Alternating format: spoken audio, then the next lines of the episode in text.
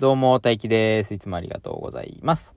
えっと、今日は、速稼も配信日ですね。えー、第4節はイタリアサッカーというか、セリア A に、セリエ A について話していきました。で、まだ例に漏れずね、前半は、マレコト、マレブルさんのマレコトで配信してますので、まだそちらをお聞きでない方は、先に前半の方を聞いてから、こちら、後半をお聞きください。えー、っと、そうですね、前半の方でも、ふ、マレブルさん触れましたけれども、この番組の方、概要欄に、えーお便りフォームがあるんですけれども、そちらからお便りをいただきましてですね、えーお便りをいただきました。オレンジヒーローさん、ありがとうございます。で、オレンジヒーローさん、お便りのラジオネームからと、お便りの内容から想像するにもしかすると、オランダのファファンというかサポーターの方なのかもしれないですね。勝手な想像ですけれどね。で、オレンジヒーローさんが言ってくださった、えーカタールワールドカップでのオランダ対アルゼンチンのフリーキックのシーンはですね、えっ、と、僕がもう一つやってるサッカーはシンプルだっていうサカプルですね。のワールドカップのベストゴールの一つとして、えっ、と、ちょっと触れてるのでね、やっぱまたそちらもぜひお聞きいただきたいんですけれども、やっぱあのゴールは、ゴールというかあのプレー、一連のプレーは、見ててすっごい痺れましたよね。リアルタイムで見てたんですけれども、あの試合内容とあの点差とあの時間帯で、ああいった選択ができるっていうのは本当の一流選手というかもうプロだなと、心臓強いなと、改めて、えー、こうやってね、お便りいただいて、あ、思い出して、ハイライト見て、改めてもう一度思いましたね。いや、オレンジヒロさんありがとうございます。もう、あのー オランダのファンじゃなかったら申し訳ないですけど、ぜひどこのチームのファンかまた教えてください。で、今回はイタリアサリサッカーについて、イタリアサッカーじゃないですね。ごめんなさい。えっ、と、セリエ A についてまた話してますので、えー、オランダファンからの 視点からのイタリアサッカーのこともまたぜひお聞かせ願いたいなと思います。ってことで後半戦スタートです。のと、まあ、いああと思いつくのが、でかいのが2つで、僕思うのはその戦術的な理由っていうのはまた後で話そうかなと思うんですけど、うん。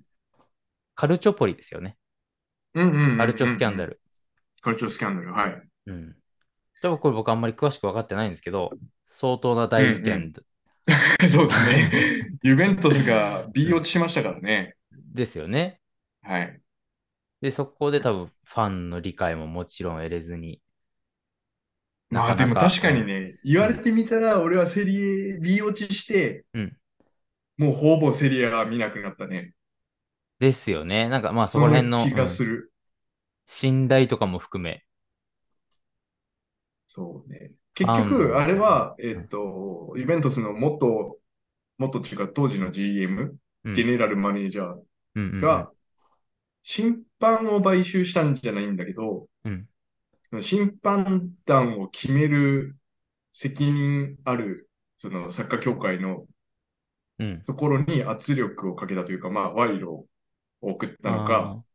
うんうんうん。で、ユベントスに結構有利な、なんていうかな。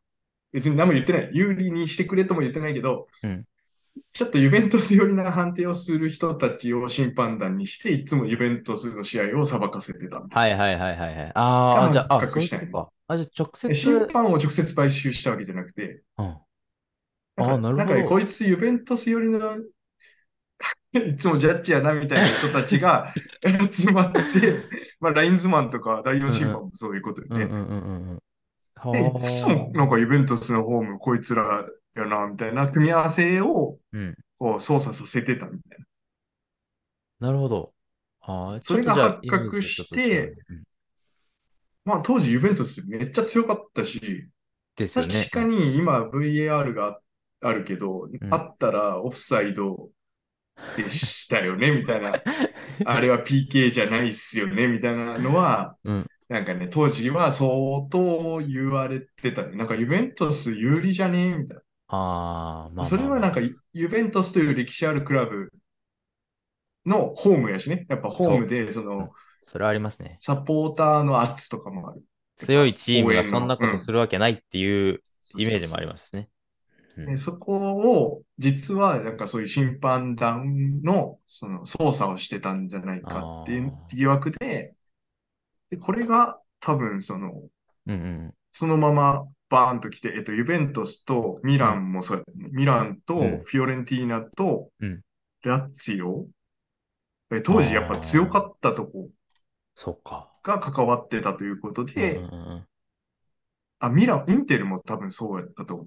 インテルとミランが、お前らもどうせやってんだろうっていういう感じのイメージで,、したけどそう。そうで、一番、まあ、ユベントスのジェネラルマネージャーが一番やってたんで、うんうんユベントスは BOC。うんでその時にカンナバーロとかサンブロッタとか、まあ、主力選手は、ね、そのセリエ B でししたくないよね。そうですよね。うんうんまあ、ガンガン削られるし、うん。試合数も多いし、うんうんうんまあ、B の人たちはユベントスと試合できるって喜んだでしょうけど。すごかったらしいよ。あの、観客動員数とかもやっぱセリエ B やけど、ユベントスが来るってなったらもあ、やっぱそうなんですね。結果が来へて、で、まあ1年で復帰するけどね、デルデルピエロとネドベドと、ーうんうんえートレセゲも残ってくれたんで、ブッフォーもか、残ってくれてたんうん。うんうんで、うんうん。あそこら辺残ってくれてる選手は結構好印象ですよね。ね、最初、セリエ B で勝ち点マイナス10何歩からスタートとかやった。ああ、そうなんだ。もう、上がらす気ないやん、みたいな。でも、ほとんど全勝して上がってきたんやないかな。まあね。うんいや、まあまあ、そこからやっぱ、こう、人気が落ちるというか、まあ、うん。なんだっていう。ね、今までその強かったセリアって違うんじゃんってなるよね。そうですね。実際、サッカー選手は上手でもね、うんうんうん。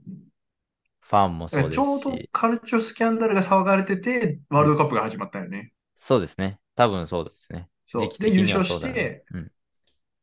終わって、BOC みたいな。国際決定が優勝したけどっていう感じそんなタイミングやった気がするな。うんうん。まあまあ、あれはでかいかもね。でかい。かそううん。今もね、なんか、あの、いろんなリーグで、いろんなチームで、なんか、同じようなことが。そうですよ。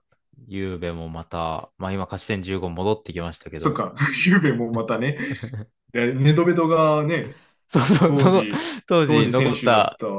ネドベドがまた、でもね、なんか辞任したよね。やめましたね、みんなみんな一緒、一斉に。っていうことはもう、黒じゃん。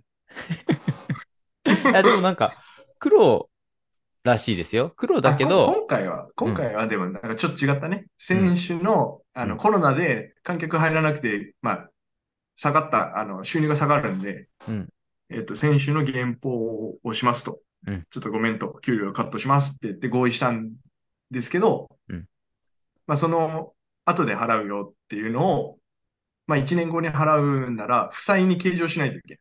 うんうんうんうんいつか払うお金っていうことでうん、会計上、計上しなくていけなかったのをしてなかった。うんうんうんうんでこれはちょっと経営的な、なんかこう、粉飾決算じゃないのかみたいなことと、うんもう一個なんかあったね。あ、もう一個は、その、移えっと籍金ですよね。そうそう、移籍金をちょっとなんか、かさ増ししたけど、うんまあ、移籍金の決め方っていろいろあるよね、みたいな感じでで、なんか、うやむや。うんうんうん。あのね、多分、えらい若い選手を法外な値段でトレードに出したかなんかそんな感じで、そうそうそうそうそうそう。まあ未来があるから彼にはみたいなことなんでしょうけど、本当は出したくなかったんですみたいなことなんかもしれんけど、うん。ね。なんかそういう水増し請求みたいなことを、うん。まあでもそのぱこ、う。その水増し請求はいろんなチームでや、絶対やってますけどね。うんうんうん、そうね。まあでも、ゆうべはやりすぎたっていうので、イタリアに怒られたかもしれないですけど。うんうんでもまあ、一つの、その、審判を買収するんじゃなくて、審判団を買収する、買収するっていうか、審判団を決める人たちを買収するっていうのは、ちょっとこう、発明ですよね。そうですよね。若干マリシアまあ、そう、それこそずる賢いというか。あ、そういうことする。だから多分直接的にうんなんかイベントスに有利に、うんあの、ジャッジするようにみたいなことは多分やっ言ってないけど、うんわかるよねみたいな。なんか、わわかる。なんでここでお前今お金もらったかわかるよねみたいな空気は多分出しとるね。まあ、うんそれはちょっとあね、れうんで結構海外に。に、うん、セリアから有力な選手は流出した。で、インテルがそこからバーンってくるよね。うんうんうんうんうん。インテルの時代が始まるよね。そうですね。イブライモビッチとかもユベントスに行ったんじゃないかな。けど、え、イインテルに行ったよねかな。時ミラミラに行ったんかね。いや、インテル、まずインテル行っインテルに行ったよね。で多分その時にインテルに行ったんやないかな。あ、そうですね。B に行きたくなかったんですね、確そう、かイブラ。多分そうだよね。うんあいつは B は似合わないよね。ですね。そうそうねやっぱそういう時にインテルがドーンってきて、うん。まあまあ、ユベントスも決勝、CL の決勝には行けるぐらいまでは回復してきたけど、やっぱ人気は戻らない。うんそうですね。ファンの人気もそうですし、選うん手からの信頼とかもね、多分、そこで。そうだね。うんとか、やっぱ子供たちもサッカーを目指さなくなったりするやああ、イタリ。アの子供たちがそうですねね。子供たちはやっぱ他のスポーツにしときなさいみたいな、はいはいはいはいはいはい。話も出るかもしれんし、うんうんうん。まあ、そういうところの損失があったかもね。ですね。そうね、2010年代からうんやっとちょっとずつ、そう。ちょっとずつ復興してきてる。ナポリがね、面白いサッカーをし始めて、プレイスタイルそうですね。そう。その戦術的なことも、やっぱり、一個話したかったんですけど、うんうん、その、このソッカモの第一節、カテナチオの時も話しましたし、はいはい。僕も散々言ってますけど、サッカーは点を取らせない競技だと僕思ってるんですよね。そうね。うんうんんで、これやっぱりイタリアサッカーを見て、セリアを見てるからそう思ってると思うんですけど、うん。まあセリアではずっとね、なんですか、その守備的な戦いを重視されてきたわけなんですけど、うんまあいかにして相手の、なんていうんですか、攻めを、攻撃を防ぐかっていう対策を、クラブとか監督とか選手が考えるんですよね。うんうん。で、その対策、対策へをどう対策するか。ってなって、その対策をまたどう対策するかっていうう、んその、かさ、策が重なりなり合って何重にもなってって、それこそが戦術になっていくと思うんですけど、うんうんだから、対策への対策が戦術だと僕思ってて、まあ今、ね現代サッカーでは戦術なんて不可欠うん。うんなものでしょうけど、攻撃的だろうが守備的だろうが、対策、対策の対策があれば、僕は戦術してると思っうん。えて、まあその中でもセリアは守備を重視してて、はいはい。っていうか、守備を重視してるチームが多分結果を出して出て、してるよね。うん。守備、あーちょっと待ってください。守備的な戦術じゃなくて、うん。守備的な戦術じゃなくて、戦術、戦術的な守うん備。を重視してるクラブが多分、結果残してるんですけど、うん。うん。この戦術的な守備が多分攻撃的なサッカーに比べて、観客を飽きさせる原因に多分なっていて、はいはいはい。うん、なんですか？そのラリーガみたいなパスでつないで、華麗に攻撃を。構築スタイル、するスタイルとか、プレミアとかのなんそうね。派手に、わか、わかりやすいよね。あ、プレミアムも派手やしね。そう、豪快に点狙っていくのに比べてね、そうね。わかりやすいし、あの、うん、まあ、ラリーガとか、まあ、うんプレミアのスーパーゴールとか、ゴラッソとか呼ばれるプレーはいはいはいも、うん、イタリア、セリアであれやろうとしたら、あの時間ない。そうなんですって。うんトラップ浮かして、シュート打つとかうん、できない。そんな時間与 えてもらえないから。そうそうそう。しかもその練習もしてないですからね、攻める側も。っうん。そうそうそう。ていうので、まここは、うん。あ、うん、ファンが、やっぱ勝っていかないといけないね。うんあの、ナポリみたいに、ミランみたいに、やっそうそうそう。ぱあの、チャンピオンズリーグの場で、うんその、他のヨーロッパのチームとやれるんだっていうところをうん。みで、何試合も見ていくと、あ、面白いかもって、そうなんですよ。うん、思ってもらえるというか、だからヨーロッパのに立たないといけないんですよね。今はね、戦術の更新速度がやっぱめちゃくちゃ速いと思う。そうそうそう。だあの、イタリアでやっぱうんゾーンプレスが流行り出した頃って10年スパンでやっぱ他の国に伝わっていって、うんうんうんその対策、カテナチオにどう対策するか。で、うんバルサのサッカーが、えっと、まあ、スペイン代表のサッカーがポジポゼッショニングが流行った時も、うんまあ、それをどう潰すかっていうのが、うん。まあ、5年スパンとかでうん。入れ替わっていって、じゃあチャンピオンズリーグでリバプールがバルサ対策をきれいにして勝っていくとか、うんうんうんじゃあもうリ、もうバルサのサッカー古いよね。うんでも今もうリバプールのサッカーって、ブライトンに負ける。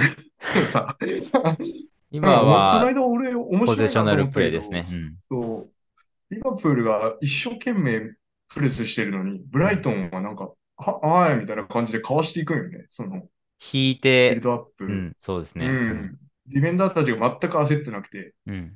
でもあれをヨーロッパで昔やってた頃は、わ、なんだ、前線からどんどん来る、怖い怖い、わーわーって言って、キーパーがピローンってミスって、ゴールみたいな、サラーがゴールみたいなことをだから、そうですね。キーパーの安定感とか、足元あるキーパーじゃないと、もう、ダメですね、今。いかにそうそうポ、センターバックももう足元がないとうん通用しないっていうか、まあそうそう彼らがもう攻撃の起点になってる。うん。で、そこがどんどんその、いろんな対策を講じてきた中で、うんその、攻撃の起点となる選手が、最初はトップ下と呼ばれてた人が、うん今センターハーフからはいはいもうセンターバックまで降りてきて、うんじゃあもう下手したらゴールキーパーのキックから攻撃が始まるみたいな。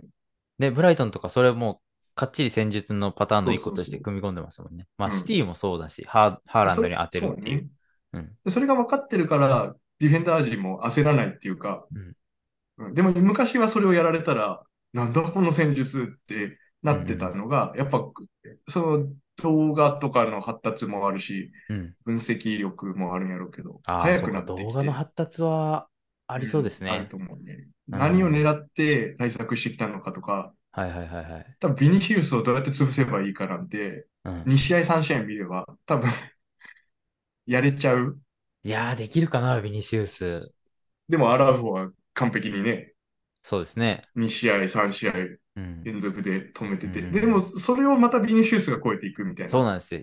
そう、うん攻める側も成長してますからね。うん。そうそう。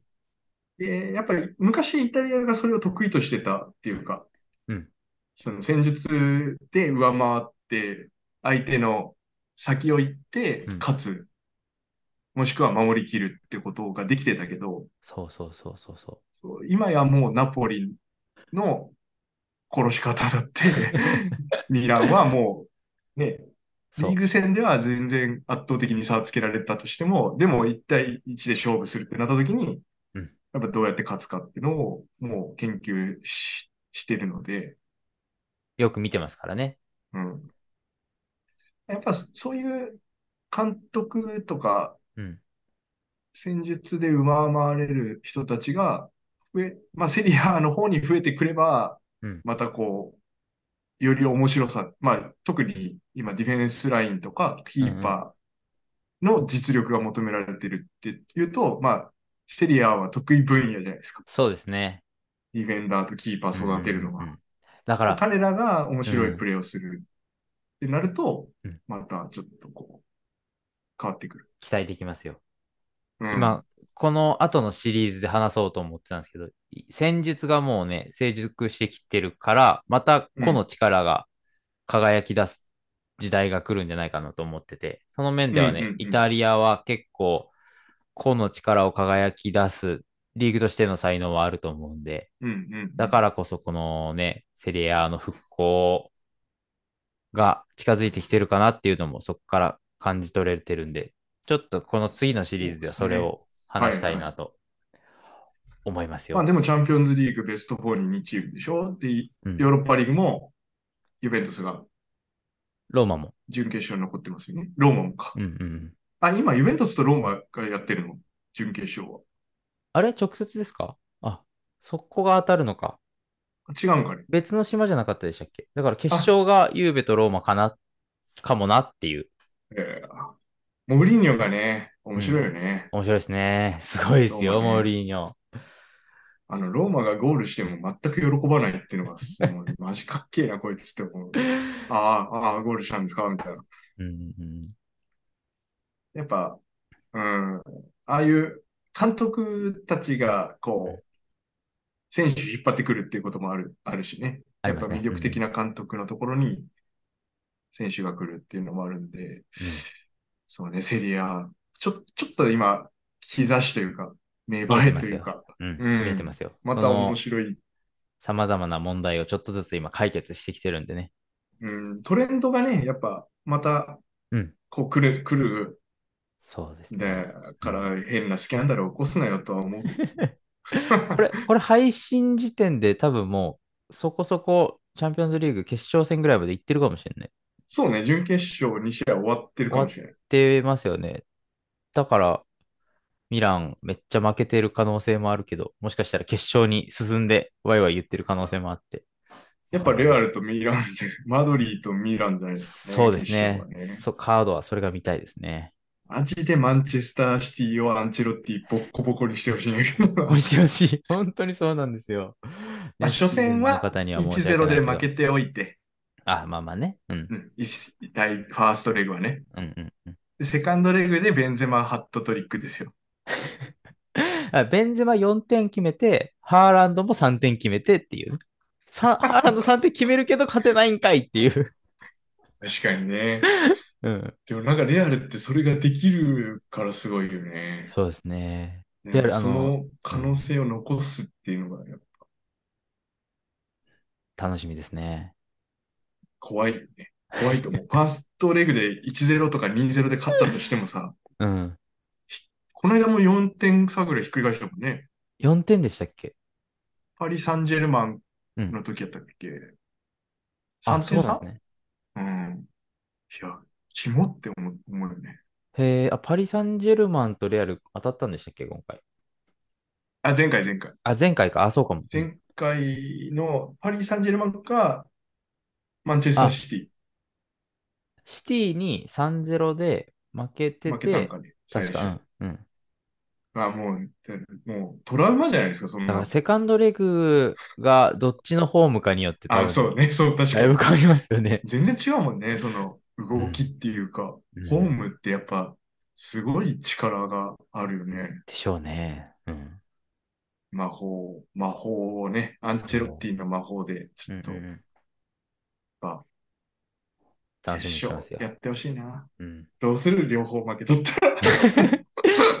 シティとインテルで。シータはインテルでしたね。うん。まあね、3すまんね位決定戦頑張ろうっていう。まあね。今から、また来年ね、うんユーロでしたっけ？そうですよ。ユーロの年ですからね。あ、それも話したい。いですね。ね、イタリア、うんメンバー決まったり、対戦決まったらちょっと、うんうんうん。またイタリア火代表火がつきますよ、心に火が。ね、ノートも更新せないか。あ、そうですよ。楽しみにしてるんで。サッカーの時だけ。また楽しみましょう。そうですね。ちょっと期待して、そうですね。結果を待ちましょう。準決勝の。ワクワクです。はい。じゃあ、こんなもんですかね。はい。